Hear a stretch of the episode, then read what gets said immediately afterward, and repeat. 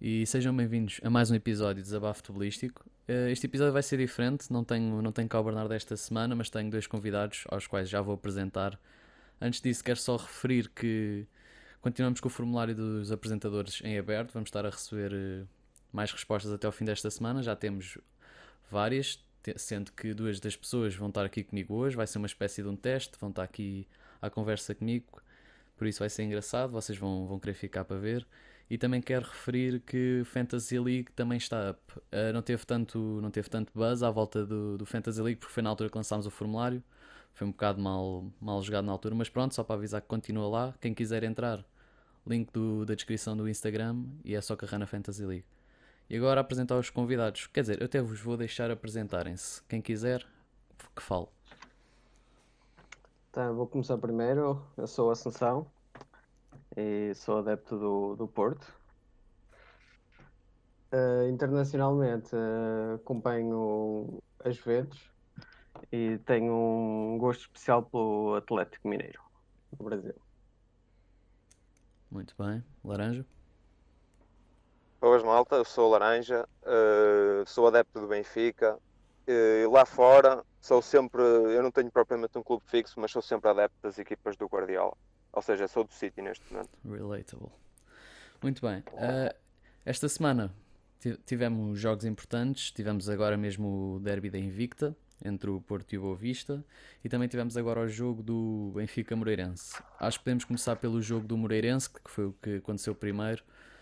Pá, vou deixar o Laranja começar porque é o clube dele e ele é, é um tema mais perto do coração. Por isso, Laranja, estás à vontade. Sim, é verdade. Em relação ao jogo, pá, eu quando vi o 11 fiquei logo desiludido porque vi que o Ruben Dias era capitão, o que para mim confirmava a sua saída. Pá, sobre o Ruben Dias, antes de começar, só para dizer que é uma grande perda para o Benfica, não no sentido que, que, que vai ser pouco dinheiro, que eu até acredito que não vai ser propriamente mal vendido no sentido de negócio, mas é uma machadada muito grande naquilo que é a identidade do Benfica e o projeto Seixal, que neste momento os benfiquistas quiserem ver uma equipa com miúdos do Seixal, têm de ver o Manchester City que tem três, porque o Benfica no 11 não vai ter mais ninguém. Mas em relação ao jogo, o resultado é muito enganador. Uh, hoje foi uma exibição claramente já perto daquilo que vai ser o Benfica de Jorge Jesus. O Benfica criou muitas oportunidades de jogo. Hoje era claramente, e o próprio Jesus disse isso, que era um jogo para 7, 7-0, 8-0. O Benfica na mais. primeira parte. Concordam com isto, Concordo. certo? Uh, para quem não sim, sabe sim. e não viu a estatística, o Benfica acabou o jogo com quase 30 remates. Algo, algo de absurdo para um jogo que ficou só 2 a 0. Exato, e, e 18 desses 30 foi na primeira parte. Na primeira parte o Benfica teve várias claras uh, ocasiões de golo. Tinham que ser golo, muitas delas, que, que, é um lance que normalmente é golo. O Everton, que é um criador de jogo incrível, ele é muito forte na fase da criação, tanto por dentro como por fora. Ele cria jogadas individualmente e, e envolver-se em jogadas coletivas. É um jogador que não é deste campeonato, é um, é um jogador que ao longo do ano, e, e, acho que vai acabar por se confirmar, um jogador top, claramente um jogador top, e hoje fez um, uma grande exibição ao nível da criação. Faltou o gol, faltou, uh, o, gol. faltou o dele, é verdade, é verdade. Ele que normalmente até é um jogador que finaliza muito bem, mas hoje esteve um pouco, um pouco abaixo nesse nível. Uh, em relação ao 11 do Benfica, também dizer que hoje a dupla do meio campo foi Gabriel e Pizzi, e tendo em conta que ele não tinha o Adel, eu sei que há muitos benfiquistas que não gostam do Weigl, não é? Ele, o Weigl, não sei se vocês têm essa noção, o Weigl sofre de muito weight de alguns benfiquistas, que é um jogador... Eu acho que é, é um jogador muito 50-50, eu acho que há, ou adoram ou odeiam. Não, não exatamente, muito, exatamente, exatamente. É, dizem que é muito um jogador que passa para o lado e para trás, que não acrescenta ao jogo, eu, eu discordo completamente. Eu como mas adepto de um aquilo... clube de fora, eu, eu adoro o Weigl. Se vocês não quiserem, pode vir para o meu clube, não importa. Eu quero, pá. Eu sou daqueles que adoram o Weigl. Porque acho que o Weigl é um jogador que, acima de tudo, tem muito critério na organização ofensiva do jogo. É, é um jogador que nunca decide mal com bola. Mas, mas hoje, isto não é dizer, ah, o Jorge Jesus já não conta com o Weigl, não jogou na semana passada, não jogou esta semana. Gente, uh, um plantel é grande, composto por vários, por vários jogadores e há duplas que podem não funcionar. O Weigl com o Pizzi, naquilo que é a transição defensiva, e o momento defensivo mesmo em organização, podia fragilizar um pouco mais, as, uh, um pouco mais a equipa, porque o, o, Gabriel é um jogador que tem um raio de ação mais largo que o Weigl, e tendo em conta que o 8 ia ser o Pizzi porque o Adel está lesionado, acaba por ser até normal a opção pelo Gabriel. E, e o Gabriel não é propriamente... Muito, e, não, e, desculpa estar a interromper-te, mas não sei se concordas. Sim, sim. Eu acho que o Gabriel tem um, muito mais à vontade no meio campo do Benfica. Não sei se é por estar lá há mais tempo. Vê-se que ele tem mais à vontade na fazer os passos, tem, pá, tem mais confiança, sim, sabes? Ele, ele, é um jogador que arrisca mais que o Weigl, isso é. Exato, exato. Mas também pode ser isso, do facto de já estar mais tempo bom, Exatamente, também por isso, também por isso, porque o Weigl chegou num contexto que depressa ficou um contexto muito difícil e ele sofreu muito com esse contexto, porque tá, é. É, não é português, nem é brasileiro, ou seja, não fala português, tem a língua também, uhum. e o contexto que ele teve não é fácil, mas eu acho que é um grande jogador e que o Jorge Jesus conta com ele. Laranja, tu não achas que o, o selo 20 milhões e ter vindo do Dortmund também não pesa? Uh, se calhar nesses haters do Benfica? Pesa porque eles ficam com a expectativa que um jogador de 20 milhões vem e vai fazer gols todos os jogos. Uh, mas temos que ver qual é a posição do jogador, não é? Não, não claro, se pode esperar exatamente. que o Weigl faça assistências e golos todos os jogos, porque isso não vai acontecer. Mas acho que os benfiquistas Everton... viram. Acho que os benfiquistas viram no final da época passada a, a, qualidade do Weigl. Para mim era quase sempre dos melhores jogadores em campo. No, Exatamente. No o, Weigl, o Weigl foi das poucas coisas boas opa, na minha opinião, para quem percebe uhum. um pouco de futebol, há aquele adepto que só liga às estatísticas e tudo mais e, e, e é muito emocional. Exatamente, e são muito emocionais e não, não têm essa noção. Mas no ano passado, no jogo em que o Weigl marcou um golo, até foi, nesse dia foi o dia mais unânime do Weigl, o que também diz muito. Marcou o golo decisivo, foi o melhor. Enquanto ele fez, se calhar até fez jogos melhores do que esse, mas lá está, as highlights, como tu dizes. Mas o Weigl, eu não tenho dúvida que vai contar eh, para o Jesus até porque não sei se vocês se lembram de uma entrevista que o Jesus deu à CMTV em janeiro, em que ele disse: o Weigl é um jogador top, contra quem eu já joguei, muito top com bola, só, só lhe falta uma coisa, mas essa, essa coisa nem vou dizer. Eu acho que o, Jesus vai trabalhar muito aquilo que é a organização, a organização defensiva e a transição defensiva do Weigl, o que vai fazer ele próprio crescer como jogador. E com o Adel, tendo em conta que eu não acredito que virá um 8, acho, acho que, que, vão fazer uma grande dupla no Benfica. Para o campeonato português, atenção, não, não podemos ser também irrealistas. Uh, depois o, o, Rafa hoje também já muito forte no momento defensivo. Ele, Era isso que eu ia dizer. recuperações incrível, de bola. Incrível, o que incrível. diz muito daquilo que, que, é o, que é o Jorge Jesus, porque o que era o Rafa e o que é o Rafa hoje. Em, em, poucas semanas já se nota muito a evolução do Rafa no momento defensivo do jogo. Incrível. E depois ele no ataque continua aquele craque, aquela velocidade, aquele drible incrível. O Rafa para mim é desequilibra muito, do Benfica. Exatamente, ele desequilibra muito e tem uma vantagem este ano, porque uma coisa é tu estás rodeado com o Seferovic, não é? E outra uhum. coisa é tu, ao lado do Rafa, tens o, o Luca Waldschmidt, o Everton e o Darwin. O, o, o Luca é, faz tudo com uma velocidade incrível. Tu gostas do Darwin? Desculpa estar a interromper. Gostas do Darwin? Uh, se tu dizes que é o meu novo preferido, não, mas, mas eu tendo em conta aquilo que é o modelo dos Jesus e tendo em conta o potencial do jogador, eu acho que é um jogador que pode dar muito. O que eu acho é, eu... ele tem 21 Diz anos. Logo aí, certo. incrível. Porque com 21 anos fazer o que ele faz é de louvar. Mas isto depois acaba sempre por ser aquelas coisas, pode ser lavagem de dinheiro, pode ser menos, nunca se sabe. Mas 20, 25 milhões por um jogador que vem da segunda divisão espanhola, e não, tô, não quero descreditar o jogador porque ele é bom, para já acho muito. Ele vai estar com uma pressão incrível em cima dele seja, seja ele quem for, o número que é, na liga que é, é sempre uma pressão incrível.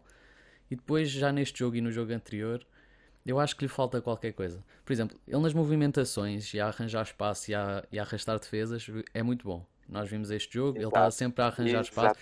E o que também não se, não, não se vê muita gente a falar, no gol do, do Ruban Dias de canto, é ele que afasta os jogadores do Moreirense de cima do Ruban Dias. E é uma, uma Faz aqueles bloqueios, aqueles bloqueios. É uma movimentação excelente. Mas depois, o papel dele, que acaba por ser dos mais cruciais, porque ele é ponta de lança, que é a finalização, eu acho que ele ainda, ainda peca muito nessa parte final, que acaba por ser uma das mais ele, importantes. Ele peca muito, ele peca muito e eu acho que vocês vão concordar, mesmo no jogo dos apoios, a fazer um apoio frontal, minimamente pressionado, o primeiro toque dele tem sempre erro. O primeiro toque do Darwin, por norma, quando está minimamente pressionado, tem sempre erro. Mas Isso por acaso hoje teve é, um toque muito bom. Por acaso hoje teve um toque muito bom. Mas é um. Teve, teve, mas não sei parar, até no jogo com o Famalicão, quase todas as bolas, no primeiro uhum. toque, ele, ele saía trapalhão, estás a ver? Um pouco trapalhão. E a mim é um jogador que me faz lembrar muito o Raul Jiménez, muito, aquele jogador muito enérgico, forte nas diagonais, cai bem na linha, traz-te Uhum. mobilidade, mas eu acho que ele é menos egoísta que o Jiménez. O Jiménez tinha muitas más decisões na hora de, naquela zona da baliza, né, zona de decisão. O Jiménez era muito egoísta e o Darwin, às de parar, já tem três assistências. Pá, eu- dá muito mais ao jogo que aquilo que, o- que o Jiménez fazia. Exato, a conecta- é, conecta-se melhor com os colegas. a questão é, agora o Benfica tem 4 pontas de lança. Algo que tem que acontecer no plantel, porque não vão ficar 4 pontas de lança até ao fim da época. O Benfica precisa de dinheiro, apesar de que agora que a, que a venda quase certa do, do Ruban Dias foi encaixar o dinheiro da Champions, que acabaram por não conseguir. É, é ter- basicamente esse o dinheiro. É, é um dinheiro a substituir o outro. Vão ter, mas vão ter que vender na mesma. Mas em geral. Eh, A ideia, a ideia Não em relação às pontas de lança, a ideia do Benfica era tentar vender os dois, o Cefero e o Vinícius, e vendam dos dois até ir buscar uma outra opção. Mas eu não acredito. Mas eu acho que o Benfica não Porque- precisa de outra opção. Tem o Walt Schmidt, tem o Darwin, tem o Gonçalo Ramos. Não, não vejo onde é que precisam mais. Não. Pá, alguém mais experiente. Epá, é o Jesus, sabes que ele gosta muito de experiência. O Jesus é um treinador que não gosta que os, que os- que os jogadores, mesmo em treino, tenham um erro. E, e- e o erro, quanto mais experiência tu tens, menos erro tens, na- em teoria. Eu acho que lhe falta experiência. Também prometeram ao homem o Cavani, não é? Também é E- e, ele vai ter que trabalhar o Darwin. Prometeram-lhe uma coisa e deram-lhe outra. Mas isso é o Vieira também. Já sabemos o que esperar. Mas deste jogo, acho que os dois últimos pontos que eu quero tocar é, desde já, e vou já dizer que para mim o homem do jogo, apesar de ser da equipa contrária e de ter sofrido golos, eu acho que temos que dar um grande mérito ao guarda-redes do Moreirense, porque tudo o que há à baliza ele defendia e o que e depois pá, também não depende só dele, também depende da defesa e claro que acaba por influenciar, mas eu acho que ele fez um jogo do outro mundo. Eu acho que todos os guarda-redes quando é contra equipas grandes acabam por fazer um grande jogo e hoje não foi exceção. E também quero dizer que mais uma vez o Pizzi para mim pouco fez, acho que inventa muito. Uh, não, não sei bem explicar. Sabes qual é o problema do Pizzi? O Pizzi, fora o horrível que é sem bola, não é? Que toda a gente reconhece isso, é menos um. Uhum. Ele mesmo querendo não tem essas características, mas ele é um jogador ho- horrível nesse momento, para muitas vezes, mas é um jogador que se acha melhor que aquilo que ele realmente é com bola. Tu se reparares, o Pizzi hoje jogou a 8, que, que até é o único lugar onde eu acho que ele pode jogar neste Benfica de Jorge Jesus, porque ele jogando mais à frente, com menos espaço, ele perde muitas bolas. Em cada 20 bolas que recebe, 15 são perdas de bola dele. Ele mete constantemente a equipa em transição defensiva. É, é- é um jogador, na minha opinião, o Benfica devia de vender, mas ele não quer sair. Não, Tem um estatuto Pá, muito grande jogador- no clube Exato. Quando o jogador não quer sair, tu não podes fazer também muito mais. e Não é? também não, pode, não sabemos se há alguém que o queira. Também, também. Mas nisso aí contávamos com o nosso Jorge Mendes, não é? Bem, Ah, quero, só, pronto. quero só meter aqui um Acho que- bocadinho. Diz isto, desculpa. Ah, eu, eu acho que o Jorge Mendes mudou de casa. Ah, acho que agora está mais para o lado do norte. é. Infelizmente, sim. Infelizmente, no sentido que agora vai É. dar dinheiro, porque, Não, porque é ao um, é Benfica, um homem de omnipresente, ele está em todo o lado. Ao Benfica ele só vende os melhores, ele não vende um puto por 40 milhões. Ele nem o Vinícius por 40 milhões consegue vender.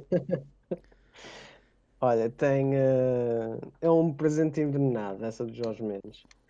É um presente Mais tarde envenenado. Eu até mais tarde vou, vou reforçar um pouco isso. ah, Eu, Olha, mas só ah, para acabar uh, vai, a cena vai. do jogo. Diz-me só depois uh, quem é que achaste que é o teu melhor. Quem é que foi o homem do jogo? Só por curiosidade. o homem do jogo para mim é o Everton. Por tudo o que criou, apesar de não ter feito o gol dele, por tudo o que criou, para mim foi o Everton, o melhor do jogo. Mas eu percebo que a BTB deu ao Roman Dias, não é? Marca o primeiro gol, capitão, o último jogo. é Sabes tal que coisa. há muito weight no André Almeida e eu compreendo perfeitamente porque é que o André Almeida ainda é titular. Mas ele, este jogo, fez um jogaço. Eu acho que temos que dar Sim, crédito que ele fez um bem. jogaço. Eu, eu não gosto do André Almeida porque também não. eu não gosto do André Almeida porque não é por culpa dele, porque eu acho que ele num, num Benfica de Alo, o André Almeida nunca seria titular do Benfica.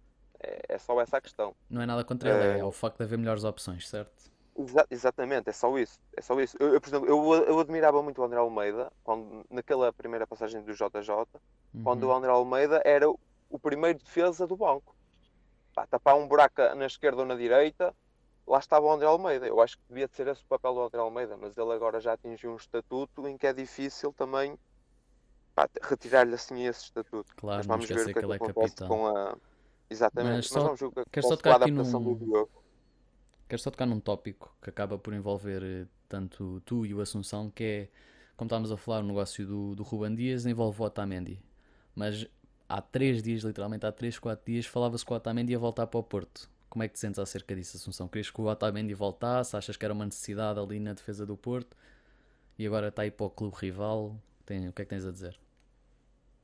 Uh, não vejo necessariamente uma grande perda para o Porto, sinceramente. Um, eu acho que o negócio em si, se fosse para ser feito, já, já tinha sido já tinha sido hum, fechado. Não sei, porque é, é uma contratação difícil. O Otamendi estava a receber cerca de 6 milhões anuais. É, é, é muito dinheiro. É o, o único entrave era o ordenado realmente dele, porque o City já se queria livrar-se dele já há algum tempo. Sim, há um ano pelo menos. Uh, agora, eu acho que se realmente ambas as partes quisessem, ele teria, teria vindo. Agora, o mal do, para mim, um dos males do JJ e também do, do um pouco de Sérgio Conceição é não apostar no, nos jovens. E quando tem, o Porto tem um Diogo Leite e um Diogo Queiroz, uh, basicamente é tapar. Vindo um Otamendi ou outro central, era tapar o... dois jovens promissores Mas às na vezes é preciso ter, eh, preciso ter um, uma pessoa com mais experiência. O Pep não vai para novo e tendo o Otamendi que tem 33 central em Portugal consegue Eu acho que o Pep sofre um pouco aquele sintoma que o, que o Ronaldo tem. Eu acho que, que a idade não deve passar por ele. às vezes, é, às vezes. é incrível como é, que, como é que um central com aquela idade joga, joga limpa praticamente o campo todo. Mas às vezes vês o mental do Pep já está a vacilar um bocadinho. Já, já, não, já não sim, é sim, já não, não, vês no. Uh, eu até fiz um exercício com, com um colega meu que, que já não vê futebol há quase 7 anos viu um jogo do, do Pepe e diz que não pode ser o mesmo. É um jogador muito mais calmo, muito mais. Uh, não é tão agressivo naquilo que a gente se lembrava, não era? Uhum. Intempestivo. Uh, então, um jogador totalmente diferente. Uh, realmente, se é aquilo que é um, um jogo a Porto, hoje em dia é um pouco aquilo que passa o Pepe, a experiência que o Pepe tem. Uh, eu acho que ele tem muito mais a trazer ao, tanto ao Queiroz como, como ao Leite. Bem. E o Mbemba está, a mim, é uma boa surpresa desde a metade da época passada. Sim, mas acho que precisam, precisam ali mais qualquer coisa. O Mbemba não, não é central para o Porto, mas isto é a minha opinião, visto de fora. Não vejo todos os jogos do Porto, não vou mentir. Uh, a nível interno, sim. Agora, eu acho que o Porto também uh, tem tomado certas decisões uh, um pouco esquisitas, no mínimo. o Porto também está com vários com... problemas financeiros financeiros, exatamente, e com muitas uh, jogadas envolvidas, com empresários, pagamentos uh, uhum. em agentes do futebol, uh, coisas que a gente não percebe como a Cubitim e 40 milhões pelo Fábio Silva se resolvem. Mas o problema do Porto é algo mais, mais interno. Eu acho que o plantel, que, por aquilo que eu vi hoje até, a nível interno, porque serve perfeitamente. Agora, se quer algo mais, uh, tem que se reforçar, claramente. Bah, na minha opinião, que estou dentro do nosso país, estou fora desta conversa do negócio do Otamendi, mas meio que estou ligado porque se vocês ouvem o podcast, às vezes menciono que sou do City. Eu acho que isto acaba por ser um bom negócio para as duas partes. O Benfica acaba por ganhar um central com muita experiência, que aparecendo ou não, ele o ano passado fez vários jogos de Champions, vários jogos de, Liga, da Liga Inglesa devido à lesão do Laporte. É um jogador com muita experiência. Claro que tem, tem o entrave dos ordenados, mas acredito que ele não vai receber o que recebia no City. É impossível. É um jogador que a idade dele, quando muda de clube, cortam-lhe os ordenados facilmente. Não é nenhum Cavani, não é nada do outro mundo. E acho que o Benfica acaba por ficar com uma, com uma defesa sólida, tendo o Vertonghen e o Otamendi. Para o lado do City, acho que acaba por ser, acaba por ser uma boa contratação. O Laporte precisava de um companheiro na defesa que o ajude, na, que o ajude nas, nas bolas mais aéreas, a sair a jogar, especialmente um jogador com cabeça, algo que não se via muito no Stones, no, no próprio Otamendi, que acho que é isso que acaba por vacilar no estilo de jogo do Pep.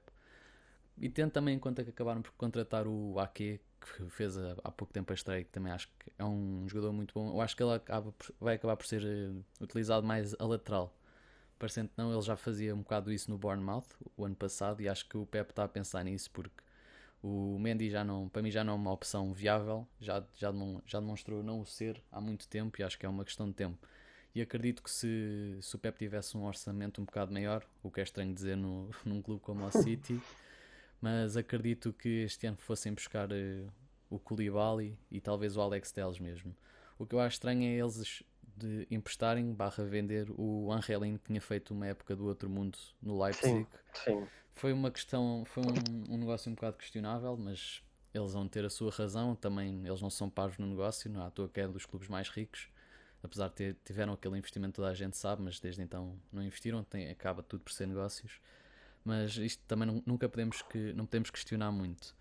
E para o Benfica é o que eu digo. Eu acho que acaba por ser um negócio bom para as duas partes. Talvez pagar 55 eh, milhões pelo, pelo Ruben Dias, não sei se acaba por ser demais, mas é um jogador com muito potencial e hoje viu-se isso, como se tem visto ultimamente. Por isso acho que acaba por ser um bom negócio para as duas partes. Agora, passando ao derby da Invicta, vou deixar o Assunção falar primeiro, sendo ele do Porto, tal como fiz com o Laranja. Por isso, dá-lhe. Ora, só uma curiosidade em relação ao jogo da Invicta. Uh, o Rami veio trazer uh, o quarto campeão do mundo aos nossos, aos nossos relevados. Uh, até é um, é um exercício que eu até queria fazer com vocês, se vocês se lembram quais são os outros três campeões do mundo uh, passaram aqui nos nossos relevados. Capo da Vilha. Capo da Vilha é um deles. Olha, entre vocês. Os outros dois não sei. Os outros dois não sei. O outro é o Casilhas. E há, e há o Casilhas da mesma seleção. E temos um no Sporting. Que até foi o primeiro deles. Agora estamos todos a pensar. Polga. Ai, o Polga. Yeah, yeah, Anderson Polga no Sporting. Crack. Foi o primeiro. Foi uma curiosidade que, que eu percebi. Mas este campeão do mundo, o Rami, uh, deixou muito a desejar. Algo que eu já estava a prever que iria acontecer, ah, pelo menos óbvio. neste jogo, foi um, foi um desastre. Um, o Boa Vista começou até, até bem. Uh, a primeira parte até super na minha ótica foi super disputada, sim, e até esteve um pouco superior ao Porto, na minha opinião. Uhum, uh, nada que extravasasse. Sim, nada por aí além, mas foi um, foi, foi um taco-a-taco, foi bonito. É, sim, foi um Boa Vista ataque-ataque e eu, pelo segundo jogo consecutivo, aquele menino, Ângelo Gomes, vai dar que falar. Uh, não sei que, quais são uh, eu sei que o Boa Vista tem opção de compra, ou pelo menos percentagem de venda, uh, porque ali não é um jogador do, do uh, mas vai ser um jogador com cartas, que realmente ele qualidade nos pés ele tem. Pá, a visão, uh, a visão do, do Angel Gomes é qualquer coisa do outro mundo. Ele faz o Angel um Gomes o Angel Gomes na primeira jornada fez um jogaço também. E jogaço, hoje, hoje também fez, mais na primeira parte, a segunda parte foi, foi, um foi mais apagado. Foi Mas também, é, uh, basicamente, a primeira parte eu não tenho muito que, que relatar. Uh, tirando um, um apontamento que eu tirei aqui do, também da primeira jornada, eu acho que o Marega, o Sérgio Conceição tem razão. O, Marega tecnicamente eu acho que o homem desta esta quarentena deve ter andado a treinar, porque a visão que ele está a ter de certos lances é impressionante. Ele está a ter um pequeno salto qualitativo em relação a épocas transatas. O posicionamento dele em arrastar a, a, defesa e a meter as bolas para, para a grande área, já no jogo passado uh, aconteceu isso e este, este jogo também. Um, o problema dele é mais os pés dele, que às vezes parecem tacos de beisebol. É mais completamente. isso. Mas uh, eu acho que o posicionamento dele e a forma como ele aborda os lances uh, melhorou muito. E só pode ser trabalho do, do Sérgio Conceição, porque eu não lembro, já vai a quarta época do Marega, não me lembro do Marega fazer este tipo de movimentos. Muito menos a pensar num jogo coletivo aqueles passes atrasados um, para a pequena área estão, estão a destruir algumas defesas. Agora, um, o pormenor do, do, do golo, que eu tenho aqui do, do terceiro golo, do terceiro não, do último, peço desculpa, do, daquela jogada ensaiada, uhum. muito bom. Foi feito em laboratório. Exatamente, é jogada em quatro toques, muito bom, muito bom. Eu só quero dizer, basicamente... deixa-me só perguntar, não achas que este jogo foi, foi ganho no balneário? Ou seja, eu acho que se, se Mila, pá, isto é um jogo de futebol, claro que tinham que ir ao balneário, mas se fosse um jogo corrido, eu, acredito, eu acreditava que o, que o Boa Vista era capaz de sair por cima. Porque na primeira parte via-se muito bem o, o plano do Boa Vista não deixar o Porto sair a jogar. Era lançamentos, às eles estavam em cima deles. Não deixavam sair a jogar. O Porto batia, batia, batia. A jogar a bola no pé não estavam a conseguir. Eu acho isso incrível. Porque o Boa Vista. Agora vê-se que eles estão a crescer mais, mas há uns anos. Há uns anos para cá. Já não era, já não é o clube que eram. E este ano nota-se estão a crescer. Nota-se tem um ideal de jogo e acho que pois no balneário falta aquele, aquele especial, porque nem todos têm aqueles treinadores que têm, que têm ginga para isto. E foi aí que o Sérgio Conceição fez a diferença. Mas a primeira parte do Boa Vista é algo incrível. Estavam a tapar todos os buracos, não deixavam o Porto sair, a recuperar quando perdiam a bola. Pá, incrível. Acho, e, acho que foi das melhores que... primeiras partes de uma equipa assim mais fraca, entre aspas. Sim, e faz, fez relembrar os velhos clássicos do Porto Boa Vista. Velho. Uh, especialmente a, a, quando eles, a resposta à perda de bola do Boa Vista na primeira parte acho que foi, acho que foi o mais que marcou. Perdiam a bola, estavam em cima, a carregar, não estavam a, estavam a jogar cara a cara com o Porto, algo que não se viu na eu segunda parte que... e depois viu-se o que é que aconteceu. Eu acho que muito para contribuir para isso foi o Rabi. Fez um bom jogo. Uma boa primeira parte como todos os jogadores do Boa Vista. A segunda parte, eu não percebo o que é que se passa aqui. Eles vão estar cara a cara para levar 4. Claro, quando estás a perder, ficas com outro estilo de jogo e outra mentalidade, mas. E o gol foi logo ao início, foi logo aos 46 minutos. O Porto começou o jogo aí, basicamente. E, e é um, um, um pouco a mentalidade. Começa, e é um gol que começa de um, de um mau alívio. Que aquilo não, nunca se faz naquela situação. O Porto aproveita que a equipa está em contrapé, um mau alívio e dá gol. Pá, Sim, e... São pequenos erros que fazem diferenças num campeonato. E foi o Remy que. Foi, foi, foi. Mais uma para enterrar. Mais uma, exatamente. Uh, eu acho estranho, eu, eu percebo o porquê. Uh, esse ele é todo, campeão do mundo. Uh, a experiência. De... E a experiência, mas aquilo que ele fez no ano passado, se eu não estou em erro, no ano passado, no, preferir deixar de jogar futebol para ir um, para um reality show revela muito aquilo que é a mentalidade de um jogador. Uh, uh, para ti, quem é que foi o melhor jogador deste jogo? Por acaso estava, estava com dificuldade em decidir, não sei bem. Eu, eu pelos dois golos, eu ponho o Marega. Sim. Eu, estava eu, Mas... aqui escrevi Marega e Sérgio Oliveira. Gostei da prestação dele. Encontrar os passos, jogar com calma, com, com cabeça. Pá, mas depois é entre ela por ela. Foi um jogo muito, muito de equipa. Não houve ninguém que se destacasse assim. Destacasse. E eu acho que também a, eh, a primeira parte, e dou-te toda a razão, eh, porque eu também acho que foi um jogo ganhado no balneário.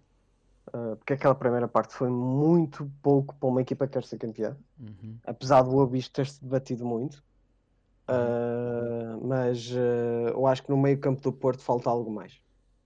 Uh, tu falavas no, num defesa, eu acho que o meio campo de Porto necessita de algo, que há muito tempo eu acho que no, o Porto devia arriscar nos, nos putos. Tem o Fábio Vieira, acho que é esse o nome. Sim.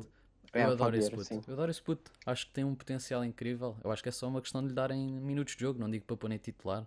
Últimos 10, 15 minutos. Sim. Uh, já no final da época passada uh, deu cartas e a mim surpreendeu-me porque eu não o conhecia eu não tenho visto os jogos da equipa B. Uhum. Desconhecia o Fábio Vieira e gostei muito daquilo que, que eu vi no, no, no final da época passada.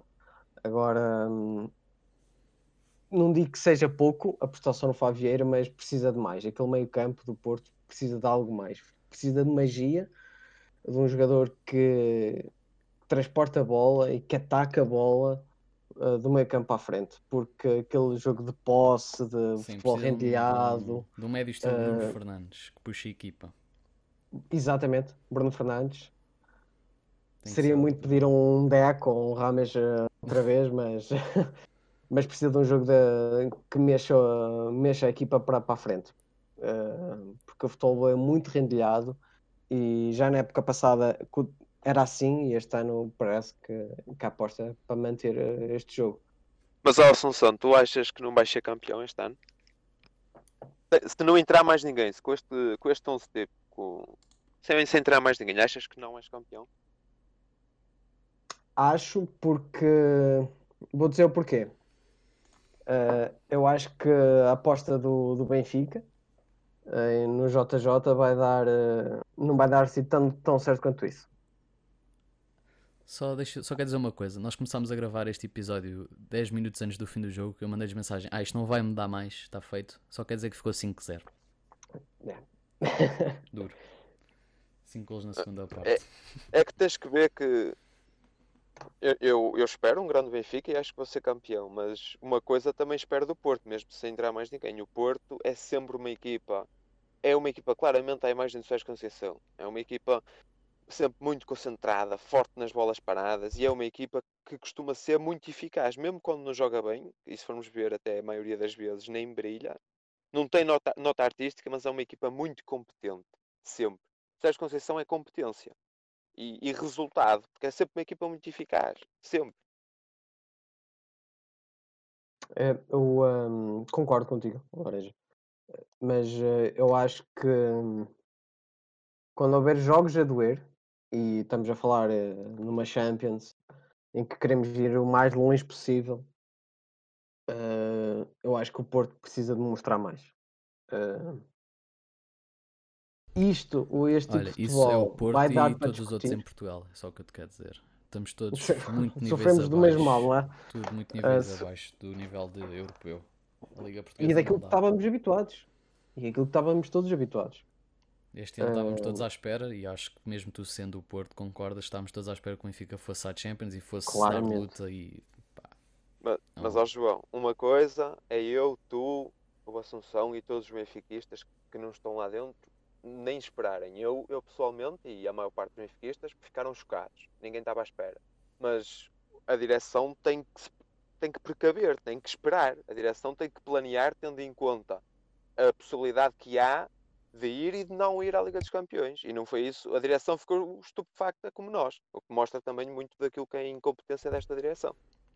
É duro. Mas é, pá, é meio que é compreensível. Depois do investimento que tem, ir perder contra um PAOK, sofrer gol de um Zikovic, é sempre complicado. Acho, Certo. acho que ninguém estava à espera. Mas também meio que se enterraram. espera. Acho que meio que se Mas enterraram tens com que 11. preparar, mas tens que preparar o clube financeiramente para essa possibilidade. Para depois não teres que virar o projeto europeu ao contrário, não é? Porque prometeram-nos agora um projeto europeu e É depois vendem-te o Europa. Ruben Dias. É, Não, mas depois vendem-te o, o Ruben Dias, que era aquilo que era a identidade do Benfica e a nossa formação e o Seixal. Mas olha, eu acho que independentemente, isto agora é, há muitos ses, mas acho que independentemente de irem à Champions ou não, eu acho que o Ruben Dias ia acabar por sair. E isto só falando da situação do City e o City comprando. Porque Mas É. aí, mas aí o Benfica tinha margem para pedir muito mais. É que vai vender eh, pelos tais 50, mais, mais Otamendi. Não, eu acho que continuo a achar que isso é um negócio excelente. Não podemos nos esquecer que estamos numa fase de pandemia onde todos perderam. Os mais ricos, claro que nota-se menos, mas cá em Portugal, todos os clubes, seja Benfica, Porto, até um Rio Ave, Moreirense, todos perderam muito, muito, muito. Ou seja, receber 55 milhões por um jogador neste momento, ainda receber um jogador que já foi Não é Ah, não, não quer dizer classe mundial, mas o Otamendi já foi um jogador mesmo muito bom e para a Liga Portuguesa ele continua acima da média. Eu acho que é um negócio excelente e eu acho que isso nunca iria Mas- mudar. Mas o que eu quero dizer Mas é. tu vê também, diz, diz. do ponto de vista da direção, tu, tinhas, tu tens a desculpa para vender porque falhaste a Champions. Tu não tens falhado a Champions, tu não tinhas desculpa para vender. Ou- se vendesses, só podias vender em janeiro, depois das eleições. Porque isso aí não faria sentido. Tu falas em projeto europeu, que foi o que foi prometido, até mesmo o JJ, e de- entrando nas Champions não tinha lógica vender. Pelo menos este ano. Nem não podemos esquecer que continua a ter o Ferro. Claro que o Ferro já demonstrou ser um. Tem, tem momentos de. de Não, mas o ferro os Jesus não conta. e Para sempre- os Jesus não conta. É isso que eu acho estranho. Hum, E vocês não acham que, que o Semedo agora vem? Ele vem. vem. Tem que vir. Tem que vir, tem que vir. A questão é mesmo essa, tem que vir. Mesmo É, Jesus epá. hoje disse. O Otamendi vindo ainda tem que aprender. E o Ruben, o Ruben Semedo já trabalhou um ano com ele. E, e- e até dois. acredito que o Ruben Semedo vindo é mais facilmente titular do que o. Otamendi. Ah, é, é, começa ele. Sim, Se vierem os sim. dois agora, começa o Ruben Semedo. O Jesus hoje dá dúvida. claramente a entender isso. Mas temos que também compreender que o Ruben Semedo, apesar de tudo o que aconteceu na vida dele, na carreira dele, é um central de topo. De topo aqui na, na Liga Portuguesa, calma. Mas é um central Eu- muito bom, muito sólido. Mentalmente. Eu, eu concordo contigo, eu concordo contigo porque em 15-16 eu, eu, eu sou daqueles benfiquistas, os chamados benfiquistas jesuíta, porque eu, eu, eu, eu tive sempre com o Jesus, eu fui sempre contra a saída do Jesus e sempre a favor do regresso do Jesus. Uhum. E eu via praticamente todos os jogos do Sporting em 15-16 e eu achei logo o Ruben Semedo que tinha que estar na seleção e era um central com potencial para top. Sim, 100%. Quero só, quero só dizer uma coisa ao Assunção e vais poder participar, claro, Laranja. Que é, eu acho, não, não há certezas, mas eu acho que o Alex Telles fez o último jogo dele esta semana. Pelo que se tem vindo a falar, o United está a um passo, mas o United é o United, os negócios sempre esquisitos. Mas se tudo correr como, como planeado, último jogo do Alex Telles. A minha questão é, tu, portista, sabendo as dificuldades financeiras do clube, quem é que vais buscar para a posição dele? Vais buscar um chaval da formação ou vais investir em quem? Qual é o jogador? Olha, tu tocaste num ponto anteriormente. Nós não estamos a viver num, num período, num período fácil. Uhum. E o Porto não tem condições de gastar. Ir ao mercado a tocar um, um substituto ou um possível substituto ao Alex Telles. Eh, e pelo aquilo que eu vi da época passada também, eu apostava num miúdo do, do Rio Ave. Está sendo apontado também ao Porto, o Mateus. Eu acho que seria uma, uma alternativa, uma boa alternativa para o lugar do, do Eu Alex acho que vai ser aí que o. Eu já disse todos os episódios desde que a, que a época recomeçou que o Benfica vai ser campeão, se não for, é claramente o favorito. E eu acho que vai ser aí que o Porto vai perder o seu, o seu segundo favoritismo, o seu. Como é que eu vou explicar? O segundo favorito, quem vai lutar ali taca com o Benfica, vai Uhum. perder isso quando perdeu o Alex Telles. Porque já neste jogo, mesmo ele não tendo feito o seu melhor jogo, vê-se que é o jogador que se destaca mais. Apesar de eu ter dito que ele não era o jogador do o homem do jogo, ele foi o que se destaca ele part- mais. Ele participa em todos os ataques. Se não é todos, quase todos. Ele desequilibra, seja a atacar, seja a defender. Ele nota-se que dentro daquela equipa é um fora de série. Eu acho que eles perdendo o seu melhor jogador desde as últimas duas épocas, três épocas, vá. Eu acho que o Porto vai se ver, eh, vai se ver apertado e vai ser uma época complicada para o Porto. Não sei se concordas comigo, Assunção. Ah, e concordo. também. Concordo. Sem o, com Alex Telles, o Porto é uma coisa, sem vai ser uma coisa totalmente diferente. E eu acho que aí é que vai. ah, Estou bastante curioso para saber como é que o Sérgio Conceição vai trabalhar uma equipa do Porto que ba- basicamente só ataca por aquele lado, por aquele lado esquerdo. Os cruzamentos é o Alex Telles, bolas paradas é o Alex Telles. Vai ser muito bom. eu, Diz, diz. Fala, eu, eu, eu, em relação ao Teles, eu gostava muito que ele saísse, não é? Como benfiquista. Claro. Isso, isso claro que gostava, porque ele é, é o melhor jogador do Porto. Ele é muito, ele mesmo para defesa esquerda, ele é muito decisivo no momento ofensivo, bolas paradas, ele é incrível, ele é incrível. O Porto faz muito gol- muitos golos de canto e, e livres laterais, porque o Alex Telles é, é um jogador fenomenal a pôr a bola. Mas eu não tenho dúvida que mesmo sendo o Alex Telles, o Sérgio Conceição pode não ser logo, a equipa pode ressentir-se, mas no, no médio e longo prazo vai resolver o problema e o Porto vai continuar a ser uma equipa muito forte. E eu. Mesmo, mesmo sem a O tal Porto- o nota Porto é artística sempre, e muitos o jogos Porto é fracos. sempre forte, mas quando estamos a falar de um Benfica que está no nível que está neste momento, eu acho que o Porto perdendo a sua peça-chave vai deixar o campeonato, vai deixar as portas abertas do campeonato para o Benfica. É o que eu quero dizer com isto. Não quero dizer que o Porto vai deixar de ser forte. O Porto é claramente a segunda melhor equipa do campeonato neste momento. Mas é aquele taca-taca entre Benfica e Porto que este Sim. ano não vai ser, eh, não vai ser aquela disputa, aquela disputa que se vê nos últimos, nos últimos anos.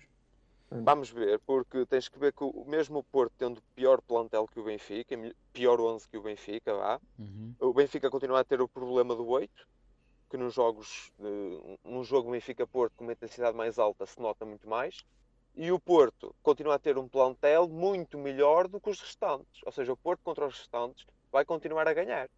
E se calhar este ano vai ser nos clássicos que se vai decidir o jogo. E Isso, aí, era- claro, conto, aí, conto com o Jorge normal. Jesus e com a maior qualidade. Era aí que eu queria chegar. Ahm, o jogo, o campeonato do ano passado para mim deu uma primeira volta depois do jogo do Benfica. Ah, o Porto superou-se mentalmente, viu que ali era a possibilidade de subir e o Benfica foi ao contrário. Uh, foi completamente abaixo depois do jogo do Porto, contra o Porto. O Benfica completamente sem qualquer tipo de escofo e a não, a não aguentar nenhuma pressão. Eu acho que é aí é que é, aí é que é a vantagem do Porto. Uh, não tem melhor equipa que o Benfica, não tem. Já o ano passado não tinha. Já no opinião. ano passado não tinha.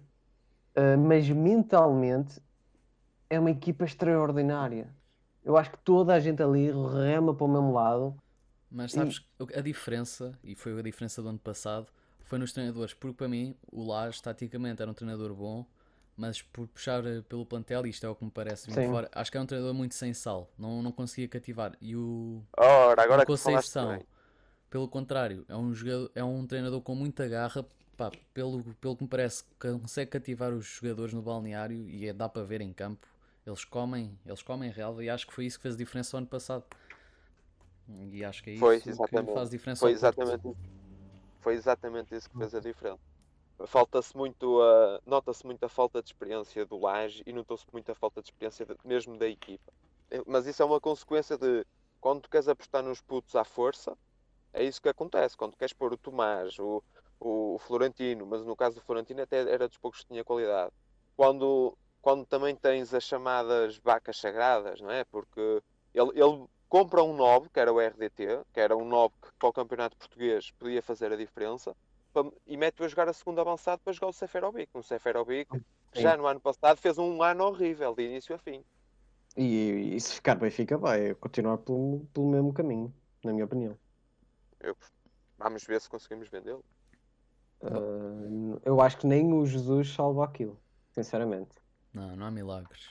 Tem que ter alguém atrás dele com muita qualidade, uma qualidade acima da média, tal como vimos o João Félix naquela época. O João de... Félix. Sim. Mas o João Félix é um fora de série. É isso, é isso que eu estou a dizer. Eles precisam ter. O Seferovic precisa ter alguém atrás dele que seja uma pessoa muito acima da média. Exato. Porque, Mas... porque o Seferovic, mesmo nesse ano que faz os 20 e tal golos, ele em uhum. todos os jogos tinha erros escandalosos. Ele beneficiou muito do, do João Félix e da equipa, graças ao João Félix, criar muitas oportunidades. Exato.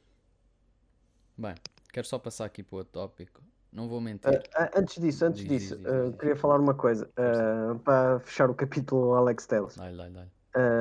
Eu por acaso fiquei com atenção porque ele saiu.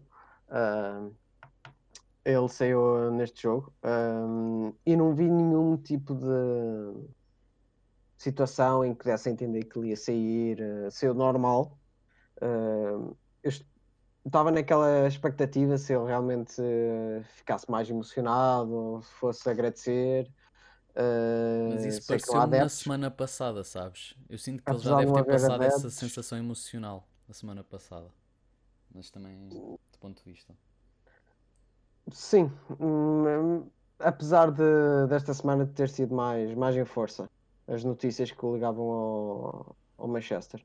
Ah, isto agora até o fim da, da, da janela de transferências vai ser sempre uh, uh, Mas eu gostava de ver o, o Alex, uh, pelo menos até, até a próxima janela, e gostava de ver o Porto no outro sistema tático.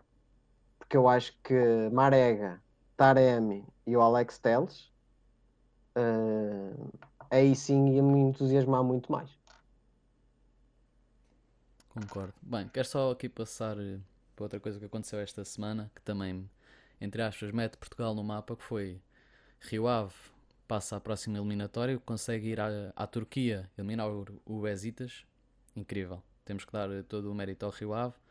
Sporting joga em casa contra um Aberdeen, faz uma performance medíocre, algo que infelizmente já nos tem habituado, mas também tem, temos aqueles casos dos COVID, do Covid, por isso não, não se pode falar muito.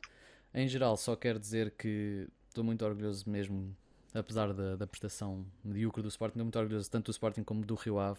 Quero muito ver eh, as duas equipas passar para, para a frente. O, o Rio Ave tem um, um duelo mais complicado contra o AC Milan, mas tudo correr bem, devemos ter mais uma equipa na Liga Europa este ano. E é isso, na Liga Europa não, não há muito a falar, estamos nas pré-eliminatórias, jogos mais fáceis, entre aspas, depois é que vamos ver como é que vai ser. Se tudo correr bem, temos Rio Ave, Sporting e Benfica. E, e esperar que alguém acabe por ganhar, algum dos portugueses. E agora, fora de Portugal, para já, antes de entrar, quero, queria muito falar da forma do United. Este jogo deste, deste fim de semana foi algo absurdo, não sei se vocês viram. Ridículo. O United podia ter levado na boa 5, 6 golos. Parecia que estavam abençoados. A baliza do United estava abençoada.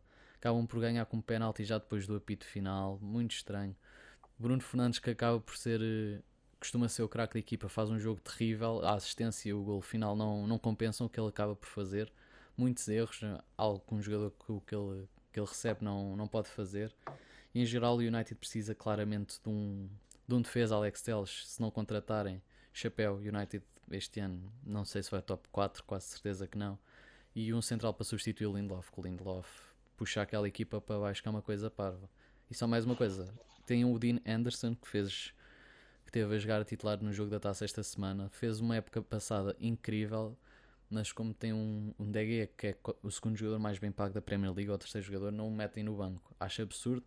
Eu acho que quando um clube do estatuto United que a mentalidade é vencer, vencer, vencer, ter um guarda-redes que está completamente com a forma em baixo e metê-lo a titular jogo após jogo, acho que não faz sentido. Mas não sei se vocês viram o jogo, se querem comentar a forma do United, era algo que eu precisava de falar porque acho que não, não faz sentido um clube daquele, daquele estatuto continuar assim ano após ano.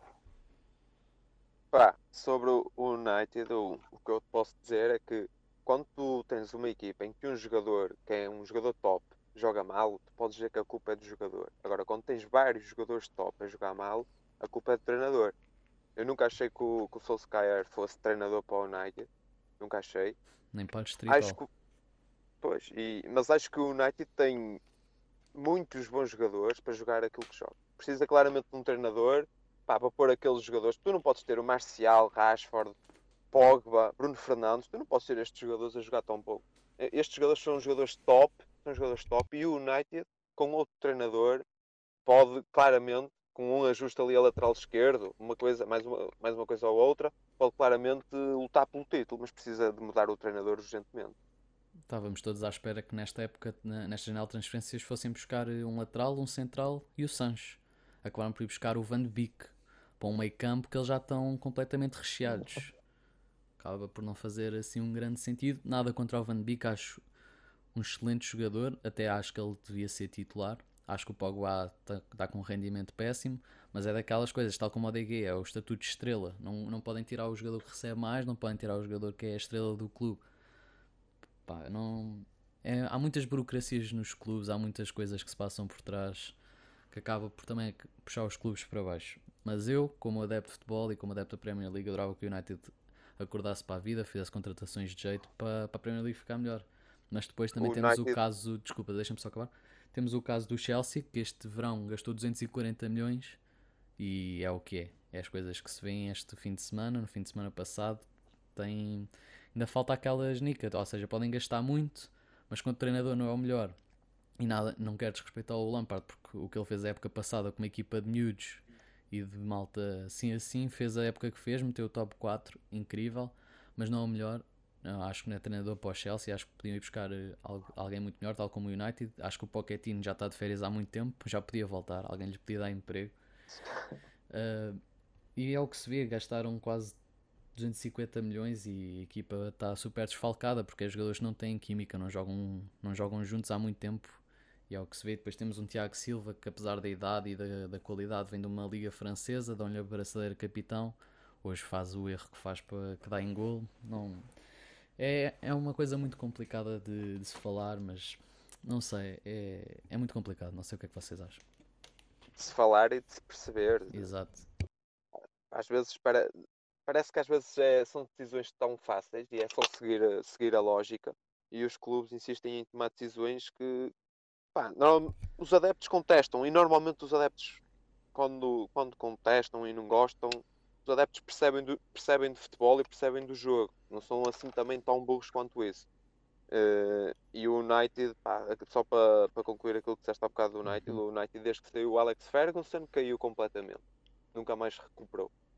Teve ali que o Mourinho ganhou umas taças, mas mesmo futebolisticamente nunca mais recuperou. recuperou. Só quer dizer que e a época do Mourinho foi algo de incrível. Apesar de ter perdido por quase 20 pontos a liga, ter ido buscar uma Liga Europa que a equipa que o United tinha na altura é algo absurdo. Acho que ele merece o crédito e também ter ficado em segundo lugar nessa época. É que Esse aqui, ano merece. essa esse equipa ano do merece. United é ridícula, Eu- era péssima. Uh, pode, conclui laranja que eu depois quero, quero também rematar isso do United e do Mourinho. Uh, sobre o Chelsea, epá, um jogador que chega e é capitão diz muito sobre, sobre o rumo que o, que o clube está a tomar. Eu nem acho que o Mas Lampard isso é também aconteceu com o United, com o Maguire. Pois, eu são coisas que eu não compreendo. Um jogador bem de fora e ele é o capitão. Não, não sei como é que no grupo. opá, acho, acho que pode ser levado a mal no grupo. Concordo Sem pôr em causa o, esse- esse- o jogador que vem, não é? Mas são decisões de, da, da direção. Isso. Esse- Eu também não percebi porque é que. Eu acho que ninguém percebeu porque é que o Tiago Silva foi, foi capitão. Mas eh, concordo com vocês. Eu acho que é quase unânime. Tanto o Lampard como o Solskjaer estão, estão a mais naquela Premier League. Eh, não desfazendo o bom trabalho que o Lampard fez na época passada, com aquilo que tinha, mas este ano eu acho que não há desculpa. As trutas todas que ele, que ele lá tem, eh, se não ficar no top 4, A a expectativa algo das pessoas estava altíssima. Nós tínhamos feito um post no Twitter que era em que lugar é que acham que o Chelsea vai ficar? E literalmente 80% dos votos estava primeiro lugar e segundo lugar. Primeiro e segundo, tipo, lado a lado. Mas isso é irreal. Mas isso é real. Mas é Pois, só para ver a, a expectativa que o Chelsea tinha em cima deles. E o, o resultado que está a dar. Eu- Eu acho que se eles ficarem terceiro ou quarto é um ano positivo. 100%. Vamos ver o que é que acontece daqui a um mês, como é que a equipa está a jogar. Se o Lampard consegue fazer alguma coisa. Se ele, se ele mete eles, se ele os mete com, com química entre si, se eles começam a perceber eh, as movimentações dos novos jogadores, pá, todas essas, essas dinâmicas têm que ser aprendidas pelos novos jogadores e começam a jogar eh, em conjunto, como um só, o Chelsea tem um potencial do outro mundo. Porque a equipa que eles têm neste momento, se estiverem todos, todos a 100% sem lesão, tem se calhar das melhores equipas da Premier League. Por isso é- é uma questão de treino, de treino. É normal que o Chelsea agora não fosse ter o melhor início, compreende-se. Mas também tem que fazer o mínimo, os mínimos olímpicos. Não podem estar a levar 3-0 do West Brom ao intervalo. Não, não pode ser um Aos clube- 27 minutos já estava 3-0. Estava Surreal. zero. É isso, não é algo que não pode acontecer. Mas pronto. E olhem, uma questão. Se Vocês, isto agora é para, para a equipa do estrangeiro, que a Assunção era Juventus e tu City como eu. Se vocês pudessem contratar um jogador para a equipa que achassem que ia fazer diferença, quem seria? Neste caso, Assunção Juventus, Laranja City. Quem é que vocês iam buscar? Pá, eu, eu se pudesse, né, ia buscar o Messi. sim, eu ia dizer a mesma coisa. Pronto, vou, vou recapitular. Sem ser o Messi e o Ronaldo. Ia ser o Messi e o Ronaldo. Uhum. O Ruben Dias já está, não é? Já não conta. Pronto, Ruben Dias já não conta. Pá, é, é- falta ali um lateral esquerdo. Ok. Olha com o Alexandro. O Alexandro para mim é o melhor lateral esquerdo do mundo. Eu, ir buscar o Alexandro. eu gosto muito do, do Fonzi, do, do Bayern. Eu acho que é um, um puto com uma, uma capacidade de, de crescer. Ele já é dos melhores laterais. Fez uma época do outro mundo para a idade que tem. Mas eu acho que ele, com o Pep Guardiola a tomar conta dele, que fazia ali a diferença. pff, esquece. Mas para mim, para o City era entre o, o Fonzi, para o lateral esquerdo, ou então temos, tem que ser um ponta de lança novo. Talvez um, um fazia mais a É. diferença com o Mbappé. Claro que o Mbappé é sempre um Mbappé, é sempre a estrela, é quem vai ser o próximo craque. Hum. Mas acho que um Haaland fazia mais a diferença no City do que o Mbappé. Não sei se concordam comigo. Eh, eu até vou rematar, porque eu preferia. Eu acho que o Alan acaba em quase todas as equipas. Apesar da Juventus ser o plantel que, que tem, quase um plantel perfeito, mas eu acho que o Alan encaixava muito bem também na Juventus e como dupla com o Ronaldo, acho que aquilo ia fazer muitos estragos. Pá, em termos, de projeto, em termos de projeto desportivo, para o City fazia sentido o Alan, mas para render já até era mesmo o Lewandowski. Hum. Não, porque isso aí digo que não, porque para irmos buscar um avançado e nada contra o Lewandowski, que foi o melhor jogador do mundo desta época, para termos um avançado que já está nos seus 30, temos o Agüero, que é dos melhores avançados que a Premier League já viu. É um fora de série, apesar de já estar velho, está com lesões. Mas, é um Mas eu acho que o Lewandowski é um patamar acima do Agüero. Sim, também. sim, sim. ma- Mas eu tenho mesmo, o Agüero para mim continua a ser dos melhores pontas de lança que já se viu. Muito forte. Mas neste caso de contratação, acho que não fazia sentido ir buscar o Lewandowski com os seus 30 e tal anos. Entre, Também, em entre termos de projeto desportivo de futuro, faz sentido o Haaland. Mas já que, podes, já que é só pedir, né? E acho que mesmo agora. Não, acho- porque não mesmo Mbappé? Porque não mesmo Mbappé? É isso. É, eu acho que Mbappé é sempre aquele craque. Mas acho que no sítio o Mbappé não iria encaixar tão bem como encaixava um Haaland. É só, só por isso. Mas a questão é, tu não achas que o Guardiola, mais um, dois anos e sai do City? Não, acredito que ele vá renovar pelo menos achas? 3 anos. Pá, aí. Claro que o contrato acaba por ser eh, é o que é. O City está cada vez com a expectativa mais alta.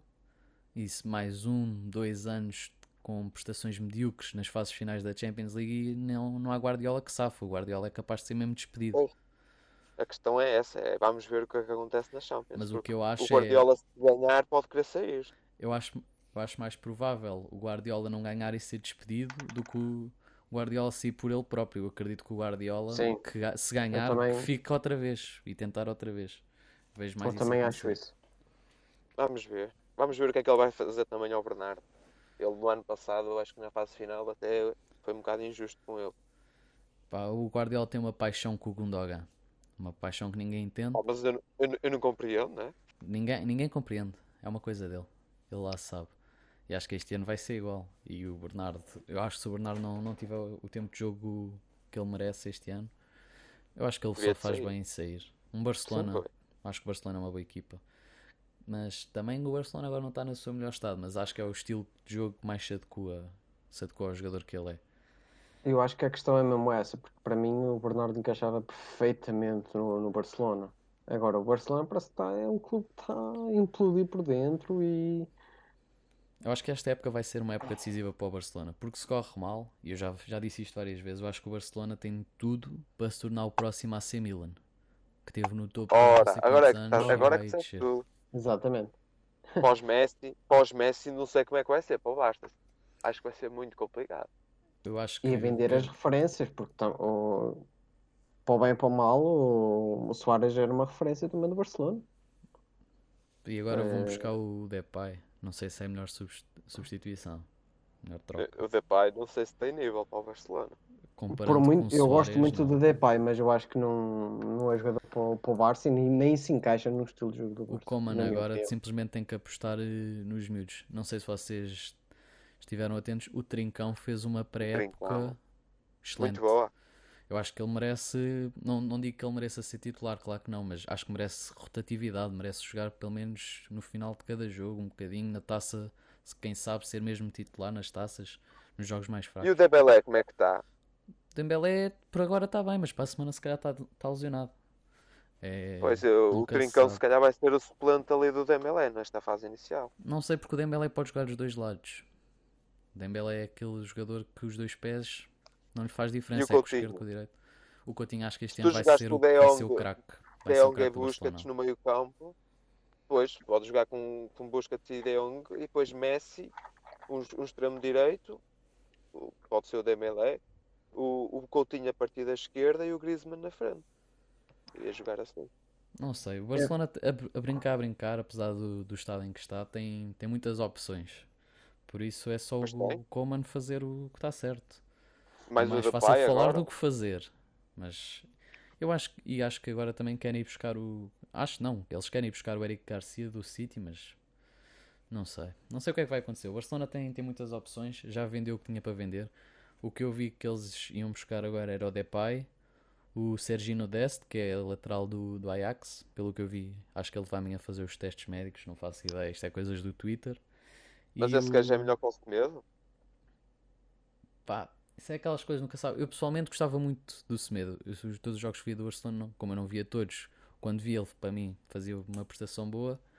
Mas em geral acho que os adeptos do Barcelona não gostavam muito dele, por isso acaba sempre por ser um upgrade. É um, é um miúdo muito mas novo, tam- com potencial, pelo que eu tive a ver, mas highlights são highlights. Qualquer um Exato. pode ser um craque num highlight, por isso também não vou estar para aqui a falar, o- eu não vejo a o- liga holandesa. o mal do Semedo foi a sombra do Dani Alves. É o mal de todos Expectativa. os clubes. A expectativa, exatamente. Uh, to- todos os adeptos do Barcelona têm a visão do Dani Alves fazer aquele corredor todo, fazer golos e aquela irreverência toda, a arrogância do Dani Alves. E depois temos um Semedo, low profile, competente, mas que não enche as medidas como o Dani Alves. Uh, e por, por um erro ou outro, uh, crucificaram o rapaz. Uh, Pá, ma- Um erro. mas as equipas, as equipas do Barça, com o Semedo, sempre defendiam mal, mesmo coletivamente. É normal haver mais erros individuais tu- Individuais, claro. no- nota-se mais, nota-se mais os erros quando tu defendes muito mal coletivamente. E o Barça sempre defendeu muito mal. E a prova disso é que o rapaz foi, foi despachado por um Wolves, injustamente. E é como tu dizes, eh, não foi um mal dele, um mal coletivo, mas que pronto, também eh, sofreu mal de ser português em Espanha. Eh, Exato. E o Barcelona E também precisava despachado. de dinheiro. O Barcelona precisava de dinheiro. O Jorge Mendes tem aquela, aquela connection no, no Wolves. Já estava à espera. connection. Só Aquela falta o central. é o clube dele. Pronto. É o clube dele, é o clube dele. E só falta o central para fazer 11 portugueses. É, é. Olha, se não fosse o City, se calhar o Ruben Dias ia para lá. Quem sabe? Eh, Bem, eu gostei. Eu acho que não, eu não tenho mais para dizer. Eu tinha aqui uns tópicos. Falei, falei do que tinha. Tinha aqui só que o Braga fez um mau início do campeonato, mas isso é óbvio também. Não, não há muito a dizer, não, não percebo. eh, eu acho que é preciso esperar, porque já na época passada eh, o Rio Ave teve um péssimo início de campeonato. E acabou apurado para. Pois, mas a Para a questão Liga é que o. Braga tinha de jogadores, estava, já vinha de um ano passado, estava com o Carlos Carvalhal, que é um grande treinador. E Está-me a desiludir, eh, mas eu acho que é preciso dar tempo ao tempo. É, de- é Eh, tempo, é tempo, é questão de tempo. Dá mais um mês ao Carvalhal e aí sim, se estiver mal, mas pelo menos mais um mês eu acho que é de dar ao Carvalhal. E Não- é por aí. que eu tinha aqui Mas este ano também o nível, da, o nível do plantel, do, do plantel, o nível dos plantéis das equipas portuguesas deu um salto qualitativo em relação ao ano passado. E não Sim, sei se vocês um- viram o ano no ano passado, na semana passada o, o Boa Vista com o Nacional, um grande jogo, jogo ofensivo. Acho que este ano vamos ter eh, grandes jogos eh, na, na Liga. 100%. E agora quero só dar um comentáriozinho para a segunda liga que é o arranque da época, e não sei se vocês estão a par, o arranque da época do Mafra. 3 jogos, 7 golos, 0 golos sofridos.